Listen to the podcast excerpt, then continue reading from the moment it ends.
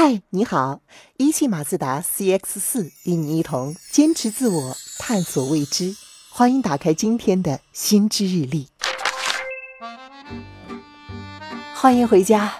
忙了一天，你是否还在纠结今天又没有运动呢？和你有同样问题的人其实不在少数。针对全国上班族每天的运动时间，智联招聘曾经做过一次访问调查，有一半多的受访者根本没有时间锻炼。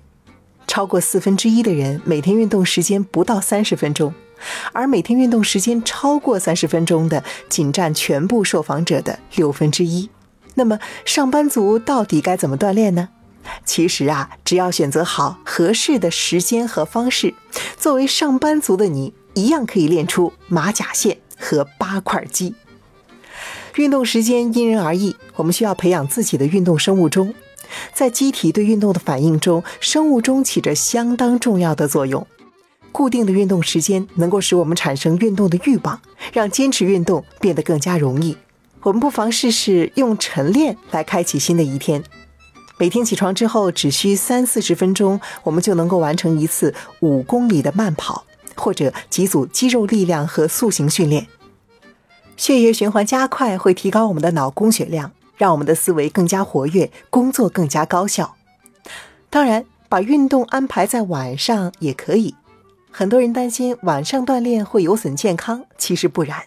到目前为止，无论是中医还是西医，都没有任何试验能够证明晚上运动有害健康。只是睡前高强度的运动会刺激交感神经，让我们处于比较兴奋的状态，可能会影响入睡。因此，只要避免在睡前两小时进行高强度的运动，晚间健身并不会损害我们的健康。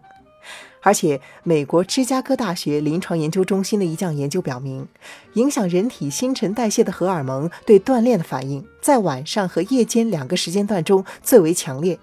换句话说，同样的运动量，在晚上可能会有更好的燃脂效果。所以，下班之后直奔健身房，大汗淋漓的运动一场。对上班族来说，确实是一个不错的选择。长期伏案工作让上班族的身体更容易堆积脂肪。为了摆脱不离不弃的游泳圈儿，减脂成为了我们运动一个永恒的主题。减脂的原理其实很简单，只要身体摄入的能量小于消耗的能量，就会产生热量窗口。只要保持这个热量窗口，那么体内脂肪就会被代谢消耗掉。那么接下来问题就变成如何制造这个热量窗口呢？如果我们把摄入的能量看作是一个恒定的量，那么在运动方式的选择上就要看怎样才能够更加有效的消耗热量。我们身体有三大功能系统，分别是磷酸原系统、糖酵解系统和有氧氧化系统。无论我们做什么运动，三大功能系统始终都在运转。只是在不同运动中，它们所占的比例不同。在无氧运动中，前两种系统占比较高，主要消耗磷酸肌酸和糖来供能，能量生成快，但是持续性差。在有氧运动中，有氧氧化系统，也就是第三种系统，占到了主导地位。在氧气充足的情况下，可以持续的消耗脂肪来供能。这个过程中，能量转化的持续性强，但是速度较慢。所以呢，如果我们只依靠有氧运动减脂，就需要比较长的运动时间。这就是为什么有一种说法说，运动必须坚持到四十五分钟以上才有效。这就是针对有氧运动能量转化的速度慢而言的。还有一个问题需要考虑，就是有氧运动在燃脂的同时，会消耗合成蛋白质的氨基酸，这就会导致我们体内的蛋白质减少，而蛋白质呢，又是肌肉的重要合成元素。缺乏蛋白质，肌肉就会减少，基础代谢率也会降低，维持热量窗口将会变得越来越困难。而无氧运动恰恰能够弥补这个不足，不仅能够在短时间内消耗大量的热量，还能够增强我们的肌肉含量和基础代谢率。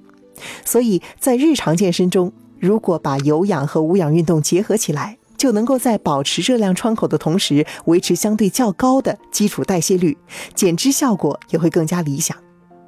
所以呢，如果你每天只能够拿出一个小时来运动健身，我们的建议是这样搭配：每周做四次无氧运动，比如说深蹲、硬拉、卧推等力量训练，或者呢是高强度的间歇型的训练，其余时间就进行有氧运动，比如说游泳、单车、慢跑等等。同时还一定要注意你的饮食，量出为入，这样就能够达到最佳的健身效果。以上就是今天和你分享的新知内容，希望今天的新知日历对你有所帮助。